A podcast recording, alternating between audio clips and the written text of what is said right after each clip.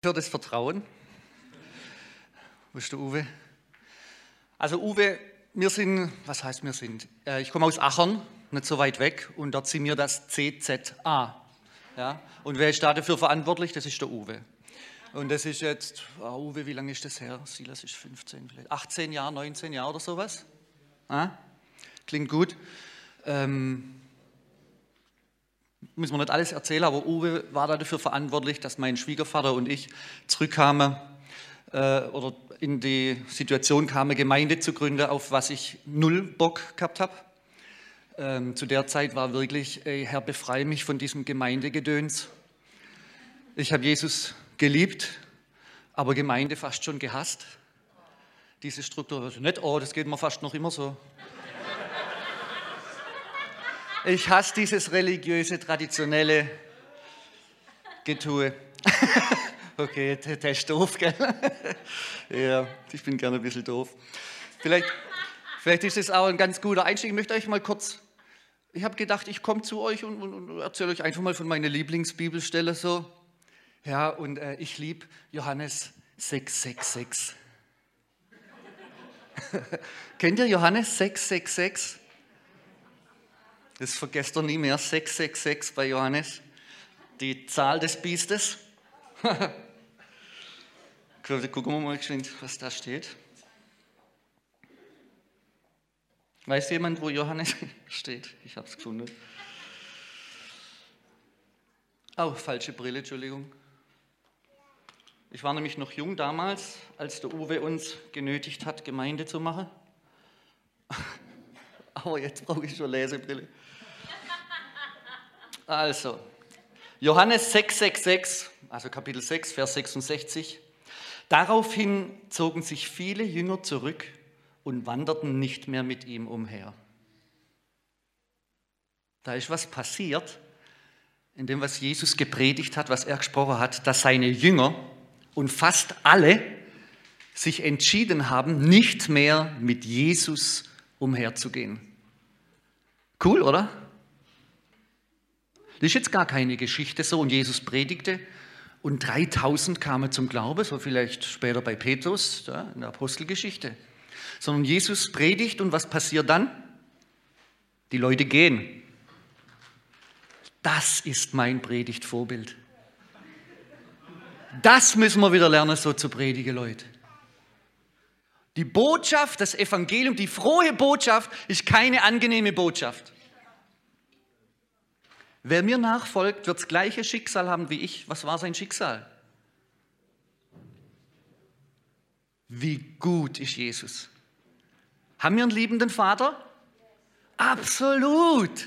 Wer hat es begriffen? Darf ich mal Handzeichen sehen? Ihr habt es alle begriffen, dann reitet nicht drauf rum. Ganz ehrlich, mir geht es manchmal so, wenn jemand zu mir kommt und sagt, ey, der Papa im Himmel hat dich echt lieb. Dann geht es mir, ja, ich weiß. Weißt du schon lange? Ist gut. Jetzt lass uns aber gehen, weil der gute Papa, der möchte mit uns arbeiten. Ich möchte es schon gar nicht mehr hören. Weil ich weiß das, das durchdringt mich ganz und ganz. Und das veranlasst mich jetzt, okay, was machen wir heute? Er ist unser Versorger, ja, wie wir gerade eben auch gehört haben, in den kleinsten Dingen. Aber das wissen wir jetzt irgendwann mal. Und dann laufen wir in dem Lebensstil. Und jetzt wird Zeit, dass wir da hochkriegen und fragen, okay, ich brauche das und das, alles klar, ist geklärt. Was brauchst du, Jesus? Was brauchst du? Was ist denn dir am Herzen? Was treibt dich denn um? Ich habe irgendwann mal im Neuen Testament gelesen, euer Vater im Himmel weiß, was ihr braucht.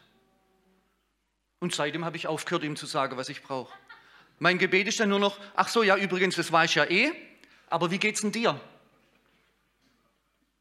Ich muss mich da nicht drum kümmern. Er hat mir versprochen, er kümmert sich drum. Und was erleben wir tagtäglich? Dass er uns versorgt. Er tut's.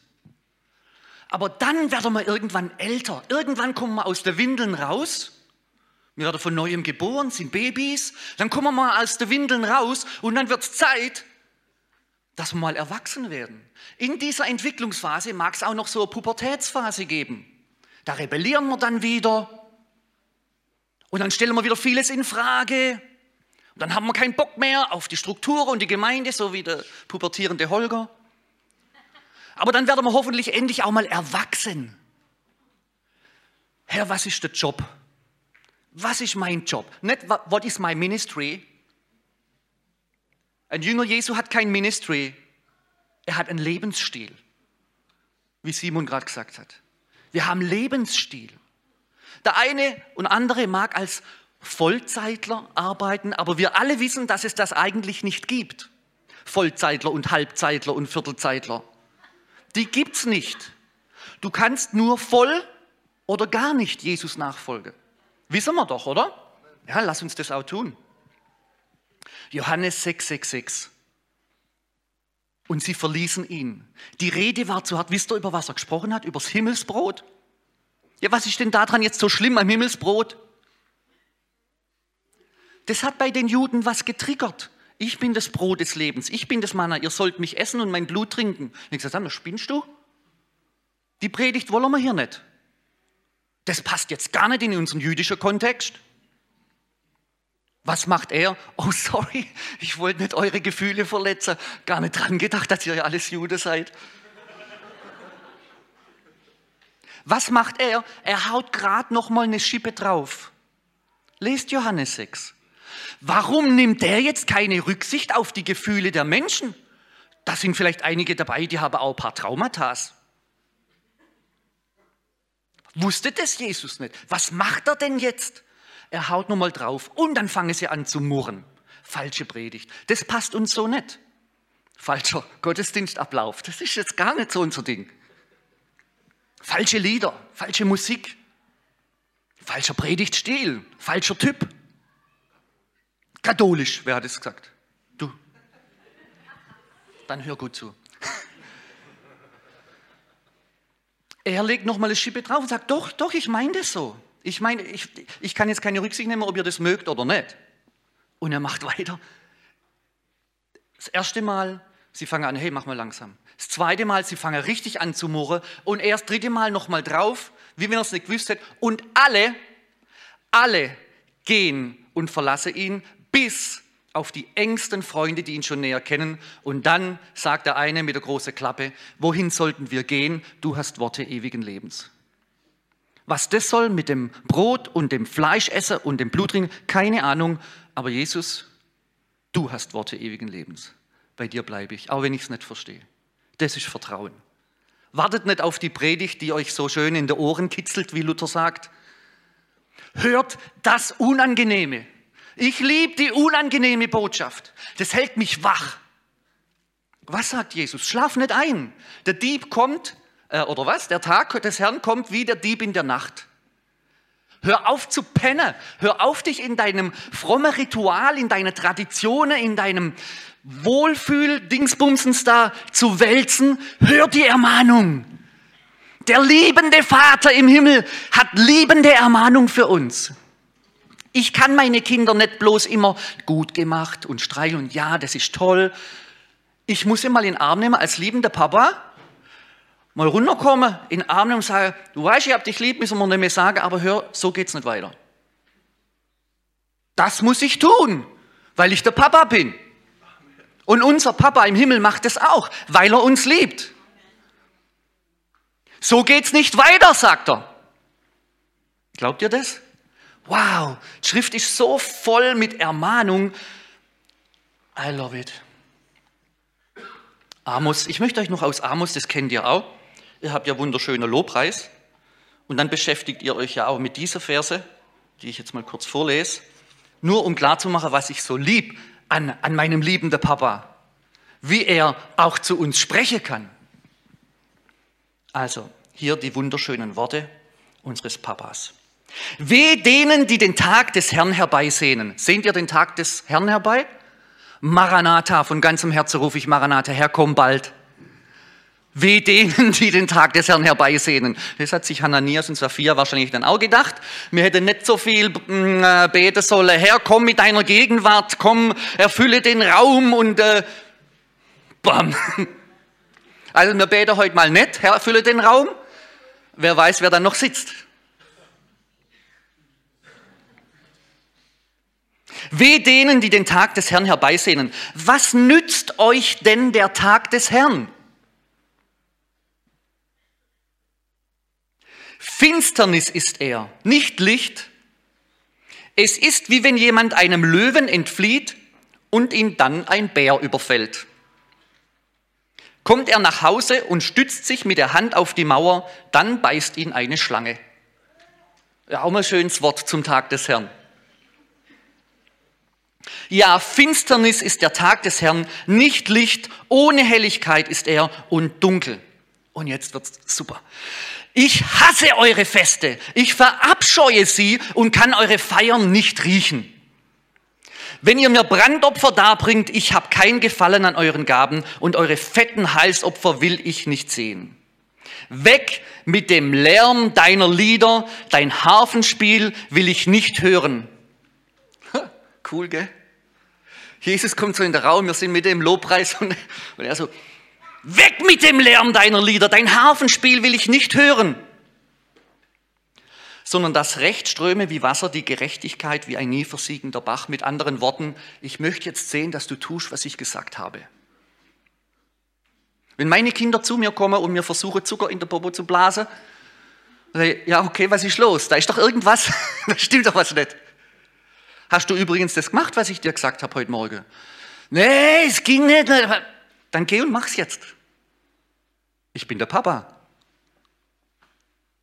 Ich liebe es an unserem Gott, dass, man, dass es wirklich ganz praktisch ist. Dass er uns so sehr liebt, dass er uns in den Arm nimmt und manchmal auch in Würge gegriffen hat, mach's jetzt.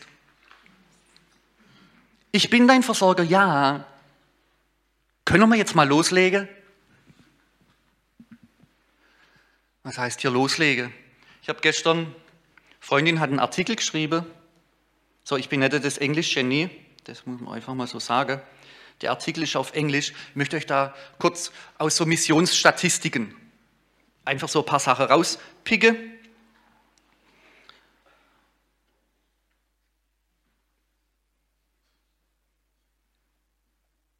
Hm.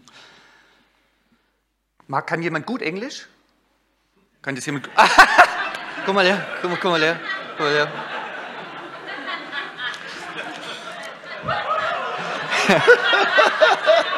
Ja, der Herr versorgt.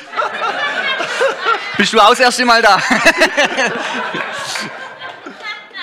ähm, kannst du uns diesen ersten Abschnitt kurz übersetzen? Ja, übersetzen. Übersetzen, oh, schön. So, um, Oder ich lese Englisch und du sagst auf Deutsch? okay. um, so ja, uh, viele, viele Leute sind selbstsüchtig. Und ähm, Selbstsüchtigkeit stellt die Freude von Glaub, Glaubengemeinde, Gläubige. Und äh, heute ist es äh, in der Gemeinde heutzutage, ähm, Leute präserviert sich selbst. Selbstschutz, ja, Selbstversorgung, Selbstverwirklichung. Es geht um meinen Schutz, dass es mir gut geht. Wir, wir denken immer ähm, über unseren Schutz und wir suchen unsere, ähm, unsere Gemütlichkeit und wir beten immer für unsere Sicherheit äh, und für Schutz ähm, so oft ähm, und ja und die ganze Gemeinde, ähm, das ist der, der Lebensstil davon. Ja, ja. Genau. So fängt der Artikel an. Gut übersetzt.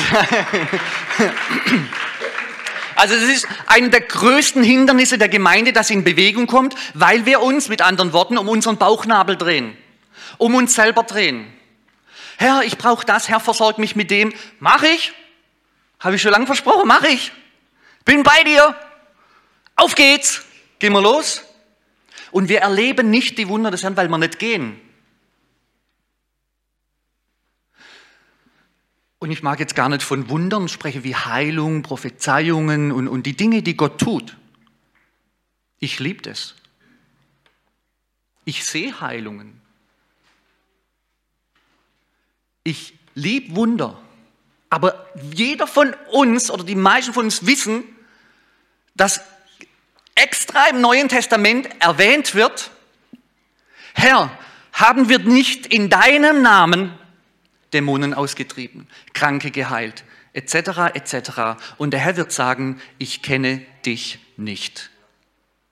Alter, wenn es uns da nicht anders wird, wenn wir da nicht anfangen zu zittern vor Ehrfurcht vor dem Papa im Himmel. Wisst ihr, dass man vor dem Papa im Himmel zittern darf? Mein Papa im Himmel ist nämlich auch mein König und mein Richter.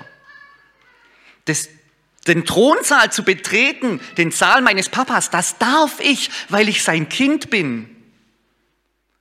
Aber lass uns nicht den Respekt vor unserem Papa verlieren.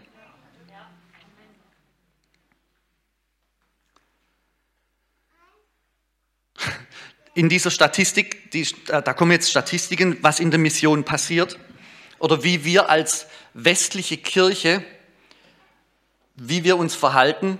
Also in Ministries, also im christlichen Dienst, sind über 4,19 Millionen Vollzeitmitarbeiter. Über 4,19 Millionen Vollzeitmitarbeiter. 95 Prozent davon verbringen ihren kompletten Dienst innerhalb der Gemeinde, ohne nach außen zu reichen. 95 Prozent. Es gibt 900 Kirchen, 900 Gemeinschaften auf jede noch unerreichte Volksgruppe. Eine Schande. 900 Gemeinschaften, Gruppen, Kirchen hätten wir für jede einzelne noch nicht mit dem Evangelium erreichte Volksgruppe. Was ist denn der Auftrag, den uns Jesus gegeben hat? Geh in alle Welt. Geh, geh. Papa, ich brauche noch das. Ja, kriegst du, aber geh doch jetzt mal.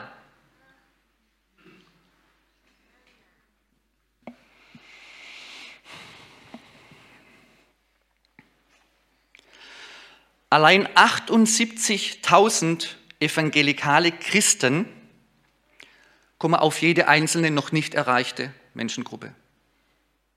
78.000 Christen evangelikale Christen auf jede noch nicht erreichte Gruppe. Wollen wir den Tag des Herrn, sehnen wir den Tag des Herrn herbei? Wann kommt er wieder? Wenn die Völker, wenn die Nationen das Evangelium gehört haben. Und was für ein Prozentsatz sitzt einfach da und tut nicht, was der Herr gesagt hat. Ich zeige nicht auf euch, ich zeige auf mich. Wir, wir sind ein Leib. Wir.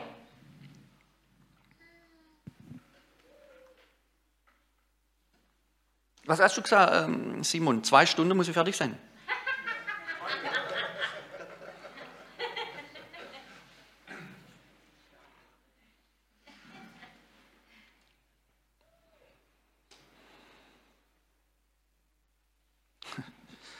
Ich lese es nicht weiter vor. Es ist erschreckend. Ein so ein, ein, so ein Ding ist, äh, allein in Amerika wird an Halloween mehr Geld für die Verkleidung der Hunde, der, der Haustiere ausgegeben, als in die Mission fließt zum Erreichen der noch nicht erreichten Völker. Für die Verkleidung unserer Haustiere. Ich, ich würde gern Worte jetzt benutzen, aber es sind doch noch ein paar Kinder da. was, was machen wir eigentlich? War in der Mongolei ein alter Buddhist, als er das gehört hat, dass Gott Mensch wurde, was er für ihn getan hat, da wurde er sauer, endlos sauer. Und ich habe gedacht, oh, jetzt sind wir gekommen mit unserer westlichen Religion und der ist jetzt halt sauer, weil wir ihm was überstülpen wollen. Weißt du, warum der sauer war? Er hat gesagt, vor 2000 Jahren ist das passiert. Vor 2000 Jahren, da sitze ich in meinem Zelt und heute kommst du an. Ja, prima, herzlichen Glückwunsch.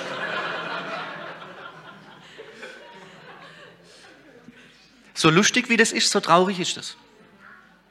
Es ist eine Schande. Jetzt kommen wir langsam zum Punkt. Natürlich macht man sich so Gedanken, okay, wo bin ich morgen? Wer seid ihr? Ich kenne euch nicht, ihr werdet mich auch nicht groß kennenlernen, ich hau jetzt gleich wieder ab. Wollt ihr wissen, warum? Ich muss grillen.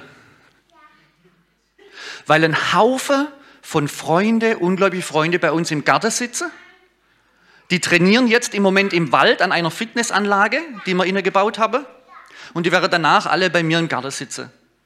Die machen schon mal Feuer, die laufen ein und aus und dann grillen wir. Und einige von denen sind in einer Gruppe, die nennen wir das Experiment. Das ist quasi eine Hauskirche mit Ungläubigen. Und einer und der andere wird getauft. Da möchte ich jetzt hin, könnt ihr das verstehen? Das sind Menschen, die kommen, die wissen, wer wir sind. Und die kommen trotzdem. Die kommen trotzdem. Und ich habe mich so gefreut, als Simon erzählt hat, dass er Leute in seinen Garten einlädt und am Feuer sitzt. Und da muss ich jetzt hin. Ich bin gern bei euch, wirklich. Aber könnt ihr verstehen, dass ich dort mehr wie einen Auftrag habe? Das, das ist meine Liebe. Ich möchte diese Jungs in den Arm nehmen und möchte mit denen jetzt ein paar Polofino essen und ein Bier trinken und ein paar Tage später taufen. Das ist mein Herz.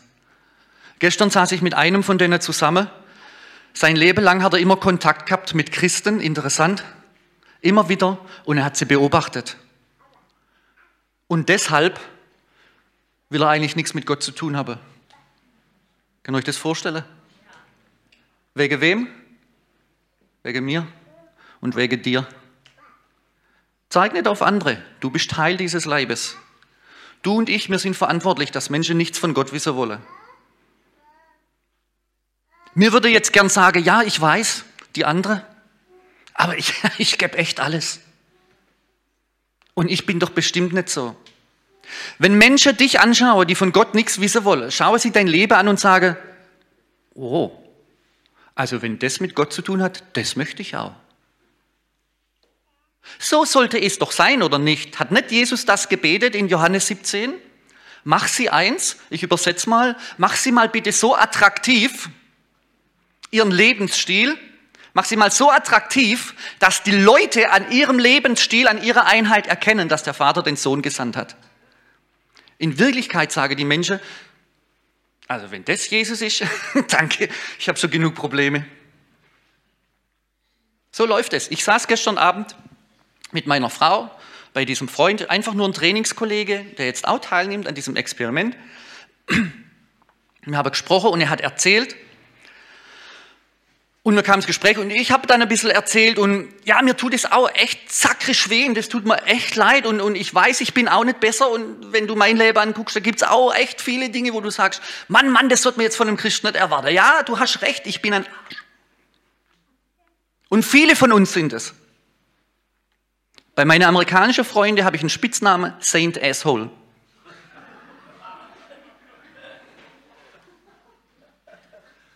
Weil nach dem Fleische nach bin ich das wirklich, aber geheiligt durch Jesus. Und ich nehme jeden Tag diesen Kampf auf, dass es auch mehr im Leben umgesetzt wird. Aber manche Dinge möchte ich gar nicht loswerden, weil ich sonst eine Sprache spreche, die meine Freunde draußen nicht mehr verstehen. Meine fromme Sprache verstehen sie nicht. Ich möchte einer von ihnen sein, wie Jesus einer von uns wurde. Ich möchte, dass sie mich verstehen. Ich möchte, dass sie sehen, dass Jesus lebt, in einer Art und Weise, die sie nachvollziehen können. Wir haben ein normaler Gemeindebetrieb aufgehört. Nicht, dass ihr das auch tun sollt. Also das ist nicht meine Botschaft. Also es gibt verschiedene Stile, ja, und wir wollen alle Stile, die Gott nutzt, auch aufrechterhalten. Ja, das wollen wir. Wenn ein Stil aber im Weg steht, dass Menschen zum Glauben kommen, dann schneide ich den ab. Wenn es keine Frucht bringt, weg. Diesen Schmerz müssen wir ertragen und zulassen. Ich sitze mit ihm und er hört zu. Ich habe versucht, ihm zu erklären, was eigentlich laut Jesu der Auftrag eines Jüngers Jesu ist und wie sein Leben eigentlich aussehen sollte. Komplett interessiert, beide. So, auf die Art, das haben wir ja noch nicht gehört. Ja? Äh, er guckt mich an und sagt, aber jetzt mal ganz ehrlich, ich denke, das sind wenige. Offenbarung vom Herrn direkt vom Himmel. Ja, wenn du uns Christen anschaust, das sind wenige. Ist das ein Wort von Gott? Es sind wenige. Ist das ein Wort von Gott? Ja. Wie oft spricht Gott in der Heiligen Schrift zu seinem Volk im Alten Bund wie im Neuen Bund? Und erinnert uns, es sind wenige. Von wem? Von der Erdbevölkerung? Nein, innerhalb seines Volkes. Wie viel wurden errettet durch das Rote Meer aus Ägypten, aus der Sklaverei? Wie viel gingen durch diese Taufe hindurch? Hunderttausende. Wie viele von denen wurden geführt von der Wolken, von der Feuersäule, welche ist der Heilige Geist, die Gegenwart Gottes? Wie viele wurden geführt in der Wüste? Alle. Wie viele haben gegessen vom Brot vom Himmel, vom Manna? Wer ist dieses Manna, das lebendige Brot? Johannes 6,66. Wer ist dieses lebendige Brot? Jesus. Sie alle haben getrunken lebendiges Wasser aus dem Fels. Welcher ist wer? Christus. Alter. Und dann, wie viel kamen dann ins verheißene Land durch den Jordan durch, also wieder durchs Wasser durch? Wie viel? Josua und Kaleb. Wo waren denn die anderen? An ihnen hatte Gott kein Wohlgefallen und sie starben in der Wüste. Ach, huh, gute Predigt heute. Ich liebe es, ich liebe den Tritt in Hintern, Holger, nicht einschlafen. Ich weiß, du hast nicht vergessen, ich liebe dich. Ja, ich versorge dich, bin bei dir. Party. Let's go, lass es uns tun. Lass uns mal ein bisschen sterben. Lass uns mal ein bisschen leiden. Habt ihr nicht auch schon die Bücher gelesen von Aufbrüche wie in China, wo die Christen in China weinen, weil sie nicht die Gnade erfahren, auch für Jesus leiden zu dürfen. Wie krank, hä? Darüber machen wir jetzt kein Seminar. Können wir uns das vorstellen? Die Ehre, um Jesu Willen leiden zu dürfen? Was beten mir? Herr, schütz mich. Schütz mich, die reden wieder schlecht über mich. Ich glaube, die mögen mich nicht. Und Jesus sagt bloß, ja, das habe ich doch vorher gesagt. Was, was jammerst denn jetzt rum? Was war das Problem mit den Leuten in der Wüste? Gejammert haben sie. Wie mir. Sag mal, Mose, warum hast du uns jetzt in die Wüste gebracht? Gab es keine Gräber in Ägypten? Da ging es uns besser. Was, was, was haben sie gesagt, was es da gab? Zwiebeln. Knoblauch, Zwiebeln und Knoblauch. Oh, ja gut, du hast uns aus der Sklaverei befreit, aber da gab es wenigstens Knoblauch. Das ist die Gemeinde Jesu, ihr Lieben. Das ist die Gemeinde Jesu, das bist du und das bin ich. Wir haben einen Auftrag. Hat die Gemeinde Jesu den Auftrag wahrgenommen? Nein, hat sie nicht. Zu einem Mini-Prozentsatz. Wie kommen wir auf die Idee, dass der komplette Leib Jesu hier auf der Erde irgendwann über den Jordan geht und bei Gott ist, während er sagt, nein. Ich weiß, ich muss zu einem Punkt kommen. Mein Freund hat gestern Abend dieses Wort gesagt, es sind wenige. Und ich wusste, was ich heute mit euch teilen darf. Diese frohe Botschaft. Es sind wenige. Halleluja. Und ich, ich will dabei sein. Und ich will so viel drumherum aufwecken, wie es geht, dass sie nicht in der Wüste zurückbleiben. Ja, aber wir haben doch Neues Testament, kommen wir da nicht alle in den Himmel? Nein!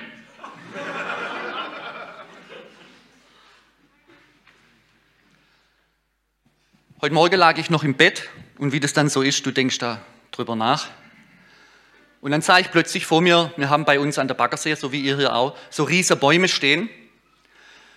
Und da sind so Mistelzweige drin, so Mistelnester. Kennt ihr das? Misteln sind was? Schmarotzer. Our Lieblingswort in der Gemeinde, gell? Wenn wir viel über Schmarotzer reden. Und dann und dann denke ich, Gott, was, Schmarotzer, ich gehe doch nicht dahin und sage, Schmarotzer, ja. Nee, schau mal, das ist ein Baum, der ist lebendig. Und wir Fromme, wir kennen das ja, wir haben schon viel Bibel gelesen und schon viel Predigte gehört, dass aus diesem guten, saftigen Ölbaum Zweige ausgeschnitten werden und wir werden als lebendige Zweige werden wir eingepfropft und dann bringen wir Frucht, haben Anteil an dem Saft dieses Baumes. Richtig? Oh, das will ich. das will ich, Anteil am Saft des Baumes. Da sagt Jesus, ja, okay, das machen wir. Aber vorher muss ich dich jetzt an dem alten Baum abschneiden und reinige. Und dann mache ich dem alten Baum auch ein bisschen weh und pfropf dich da ein. Ey, das ist aber nicht, das ist nicht angenehm. Willst du mich jetzt abschneiden von dem, was ich jetzt gehabt habe? Von meinem alten Leben? Ich soll mein altes Leben lassen, um zum Neuen zu gehören? Äh, ja, das habe ich aber schon eine ganze Weile gesagt. Du sollst dein altes Leben lassen. Ich bin da, ich lege mein Messer jetzt an, kann ich schneiden? Äh, warte mal noch kurz, warte mal noch kurz. Geht's nicht irgendwie anders? Vielleicht wie so ein Mistelzweig? Einfach draufsetzen, ein bisschen mitschmarotzen, ohne Teil des Baumes zu werden? Na, Alter, was ist denn das für ein Bild? Was ist das für eine Botschaft? Vater liebt. Es sind wenige. Lass uns abschließen mit vier Bibelstellen. Jetzt geht es wirklich nur noch eineinhalb Stunden. Matthäus 22. Ihr könnt auch schneller aufschlagen, wie ich und dann lesen, aber ich bin schneller. Matthäus 14. Da steht, denn viele sind gerufen, aber nur wenige auserwählt. Schon mal gehört? Ich übersetze. Viele sind in der Gemeinde, aber nur wenige von denen gehen auch über den Jordan. Darf man das so sagen? Ist das jetzt nicht irgendwie falsche Theologie? Was macht er jetzt da? Sind es tatsächlich wenige? Wir lesen in Lukas Kapitel 10, Vers 2.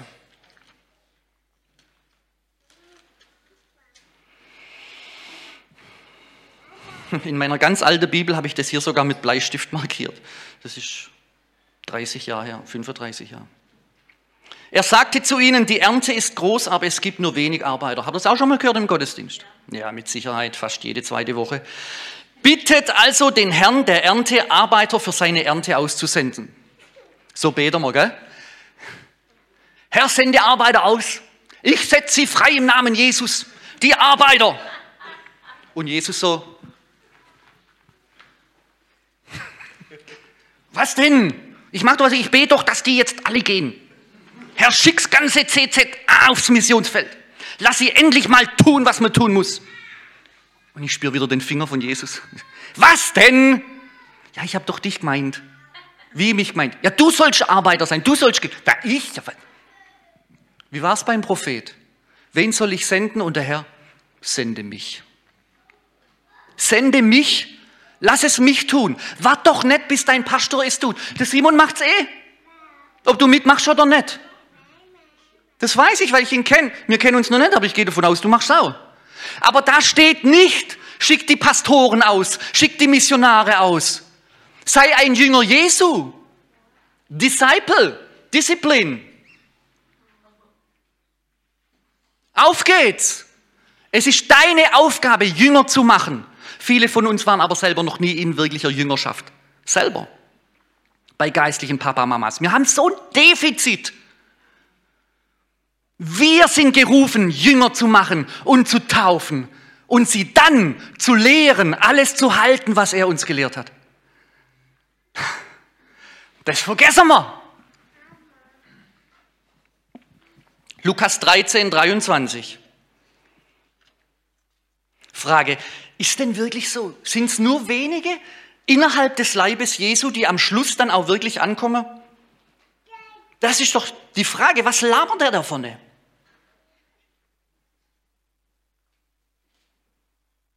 Was habe ich jetzt falsch gemacht? Ah, ich bin bei zwölf.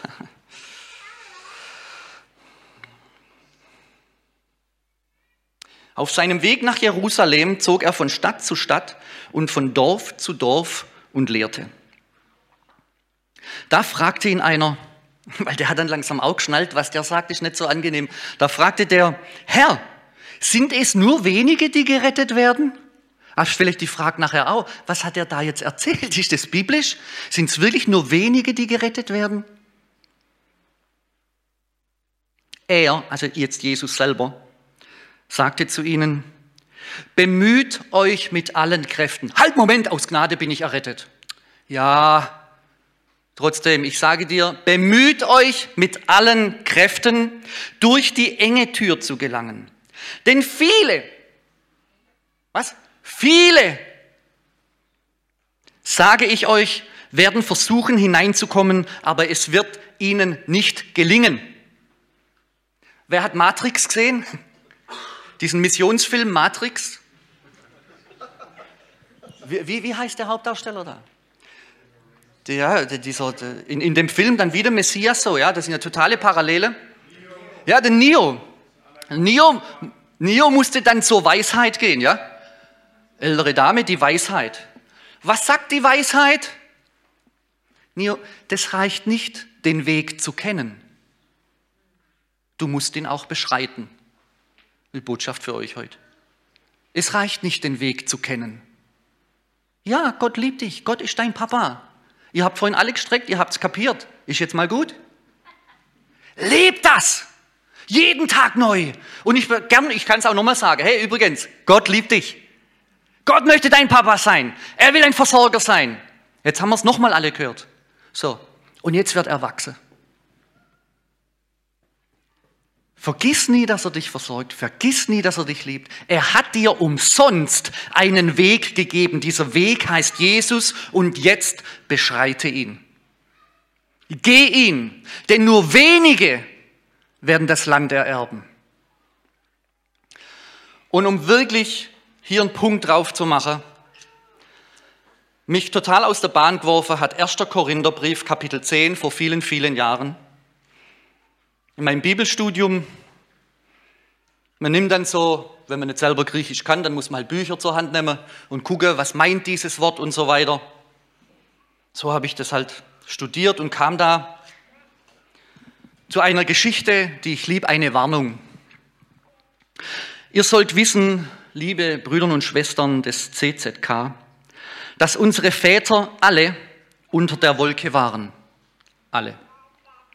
Alle durch das Meer zogen und alle auf Mose getauft wurden. In der Wolke und im Meer, also in Wasser und in Geist. Alle aßen auch die gleiche gottgeschenkte Speise, das Manna, und alle tranken den gleichen gottgeschenkten Trank, denn sie tranken aus dem lebensspendenden Felsen, der mit ihnen zog. Und dieser Fels war Christus. Gott aber hatte an den meisten von ihnen kein Gefallen, denn er ließ sie in der Wüste umkommen. Jetzt fragen wir uns, warum? Warum? Das aber geschah, als warnendes Beispiel, manche Übersetzungen Vorbild, für uns, damit wir uns nicht von der Gier nach dem Bösen beherrschen lassen. Gier nach dem Bösen, nach meiner Eigensucht, nach meiner Selbstsüchtigkeit, nach meiner Nabelschau, nach meiner religiösen Selbstbefriedigung. Wie jene sich von der Gier beherrschen ließen. Werdet nicht Götzendiener wie einige von ihnen, denn es steht in der Schrift, das Volk setzte sich in die Gemeinde, ah nein, nicht in die, stopp. Das Volk setzte sich zum Essen und Trinken. Dann standen sie auf, um sich zu vergnügen. Lasst uns nicht Unzucht treiben, auch nicht mit fremder Lehre, mit fremder Philosophie, auch nicht mit Humanismus. Ich bin nicht hier, um die Welt zu einem besseren Platz zu machen. Bist du hier, um die Welt zu einem besseren Platz zu machen? Kam Jesus, um die Welt zu einem besseren Ort zu machen? Er kam, um uns aus diesem Weltenspiel, aus dieser verdorbenen Welt zu erretten. Wenn wir Jesus folgen, wird automatisch durch uns in unserem Umfeld die Welt ein Stück besser. Okay? Da scheint Licht in der Dunkelheit. Aber wir werden diese Welt nicht retten. Sie wird gerichtet werden. Sie wird untergehen. Nur die Zeuge Jehovas und der Teufel möchte, dass die Welt so weiter bestehen bleibt. Er möchte uns erretten aus diesem Weltlauf. Und er möchte, dass so viel wie möglich durch dich und mich auch aus dieser Welt gerettet werden. Wir Bürger des himmlischen Reiches sind und leben in Ewigkeit.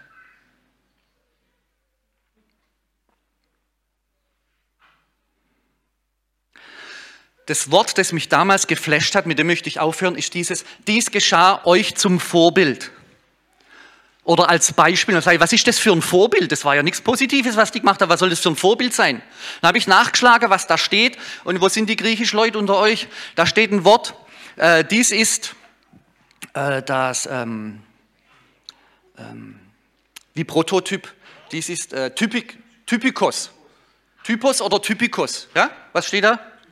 Typos. Dies ist ein Typos, was im alten Bund passiert ist mit Israel in der Wüste, weil wir sind ja auch in der Wüste angekommen, wir sind noch gar nicht im Paradies. Hat das schon jemand gemerkt?